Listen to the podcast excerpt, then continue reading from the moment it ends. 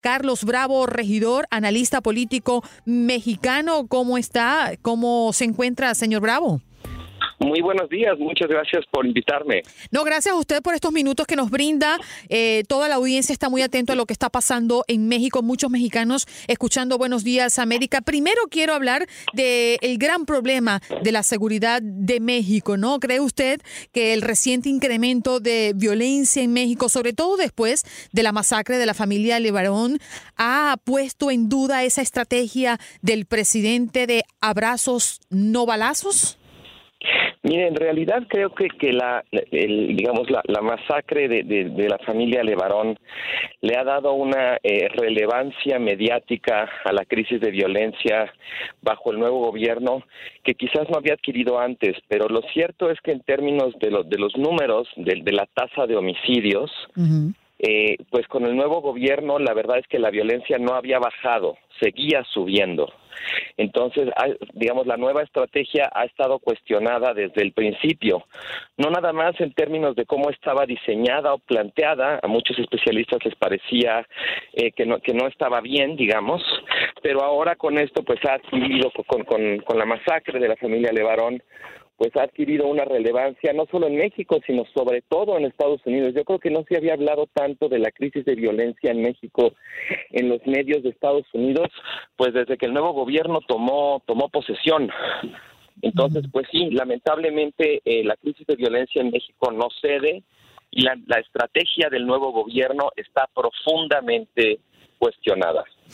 Además de esta trágica noticia, el masacre de la familia Levarón, eh, ¿qué otro hecho ha repuntado de manera negativa eh, esa aspiración del presidente de México por atacar, no sé si decirlo de esa manera, por el lenguaje que ha usado a la violencia en el país en general?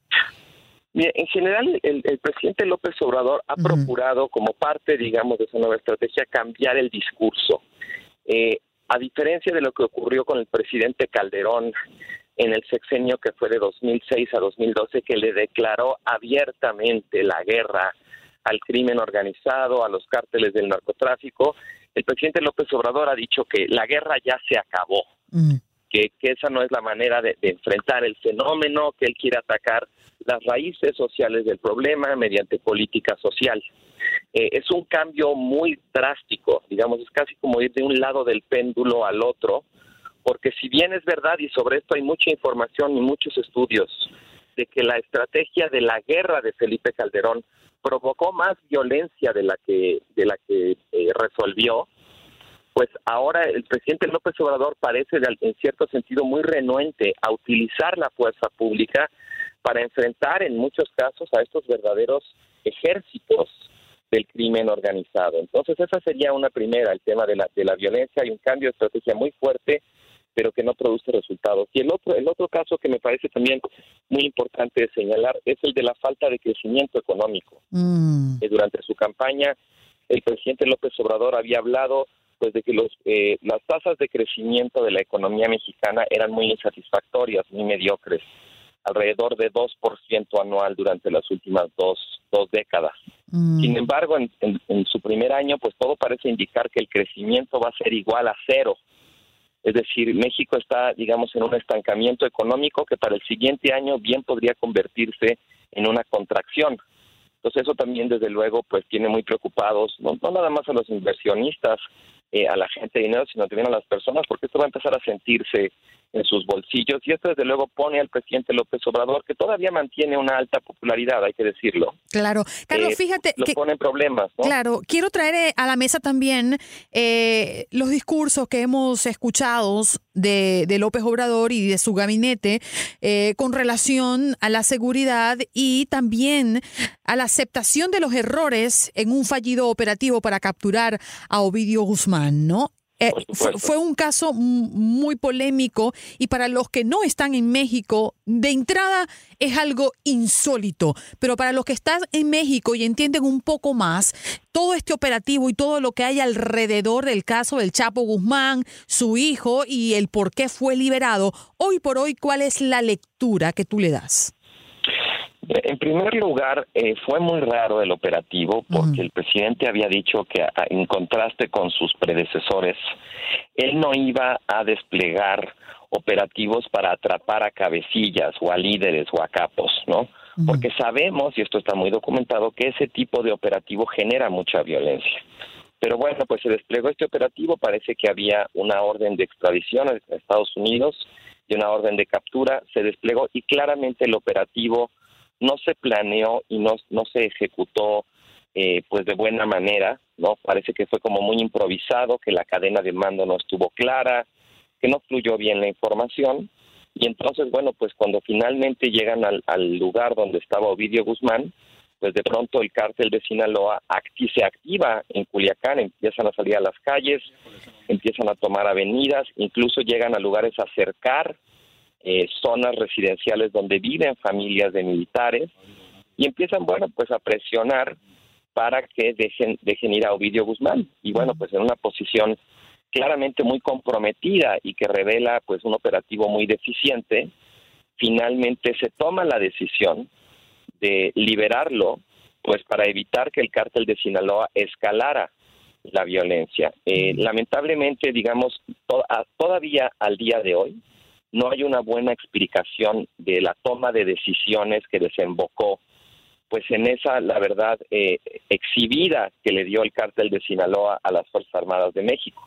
El presidente, el gabinete han tratado de presentar cronologías de qué fue lo que pasó, pero todavía a la fecha no está claro quiénes son los responsables, cómo se tomaron las decisiones.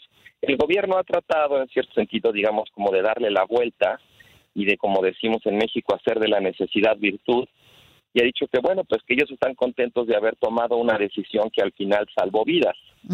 Y salvo, bueno, casos excepcionales, todo el mundo está de acuerdo, desde luego, que en una situación así, pues hay que proteger las vidas de las personas, ¿no?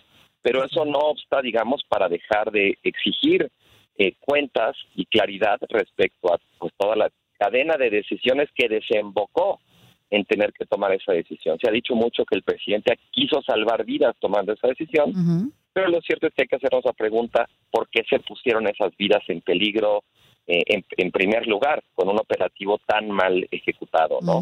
Entonces, pues sí, eso también ha hecho, eh, le ha puesto presión al presidente y ha generado eh, una reacción fuerte en la opinión pública, pues con la sensación de que la violencia sigue creciendo y el gobierno no tiene una buena política para hacer, hacerle frente, ¿no? Quiero cambiar de tema, eh, Carlos, porque nos queda muy poquito tiempo. Me sigo quedando en México, pero enlazando con Bolivia. Ayer finalmente y después de muchos imprevistos y, de muchos cambios de seña, llega el expresidente de Bolivia, Evo Morales, a México. Esto fue lo que dijo apenas se bajó del avión y se mm, refirió ante los ante la jefe la gente de prensa que estaba esperando. Le escuchémoslo. Estamos muy agradecidos porque el presidente de México, gobierno del pueblo boliviano, me salvó la vida. ¿Por qué digo esto?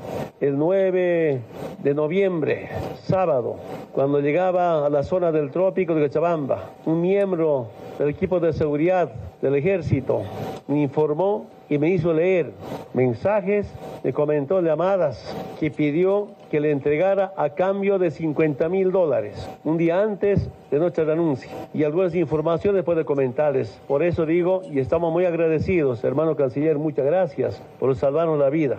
Bueno, me hicieron leer, ¿no? Eh, dentro de un contexto da por sentado que él renuncia a la presidencia de Bolivia bajo una presión, ¿no? Y la ONU, por cierto, el día de ayer evitó calificar de golpe de Estado la salida de Evo Morales de la presidencia de Bolivia. Carlos, ¿Cómo es recibida eh, esta noticia en México? ¿Cómo, se siente el mexicano ante la llegada de Evo Morales? De, entrada, eh, mi impresión es que en México la mayoría de las personas sí consideran que lo que ocurrió en Bolivia es un golpe de Estado. Eh, la discusión sobre la terminología, digamos, sí, sí, la ha habido, pero creo que es minoritaria. Creo que la mayoría de la gente pues admite que en la medida en que pues, las Fuerzas Armadas le solicitaron su renuncia, pues lo obligaron a renunciar. Y México tiene una larga tradición de ofrecer asilo, digamos, a perseguidos políticos. Entonces, bueno, creo que el, el presidente de México y el canciller Marcelo Ebrard toman la decisión de ofrecerle ese asilo al presidente Evo Morales. Mm. Eh, y bueno, en México creo que ha sido en, general bien recibido, pues desde luego que si la, vida de alguien corre peligro, pues México echa mano de esa, de esa tradición de la que México siempre se ha sentido muy orgulloso eh, con los refugiados de la Guerra Civil Española, con Trotsky, con refugiados de las dictaduras eh, latinoamericanas. Ahora, claro, el tema es que en el caso de Evo Morales, pues pesa sobre él la sospecha del fraude electoral y la sospecha además de haber hecho trampas para perpetuarse en el poder. Y entonces en México eso genera como cierto nerviosismo sobre qué implicaciones tiene ofrecerle asilo a una figura cuyas credenciales democráticas en ese sentido están cuestionadas. Y más después de que México asumió una política con respecto a Venezuela muy deliberadamente no intervencionista, eh, muy, digamos, como de mantenerse neutral o mantenerse eh, al margen de los problemas internos de los países. Y ahora, desde luego, con, este ofrecimiento de asilo a Evo Morales, pues esa política queda en cierto sentido en entredicho, o esto sería una incongruencia respecto a esa otra política. Carlos. En general, yo creo que. ¿En general? En general, yo creo que es, es, lo correcto, o está bien haberle ofrecido el asilo a Evo Morales, pero esto va a generar una serie de consecuencias o de preguntas incómodas respecto a la política exterior de México en los días por venir. Por supuesto. Carlos, ¿quieres dejarnos algún enlace donde podemos ubicarte en las redes sociales si queremos seguir escuchando tus análisis? Con mucho gusto. Mi, cuenta de Twitter es arroba carlosbravo.reg. Bien. Carlos Bravo, regidor, analista político mexicano.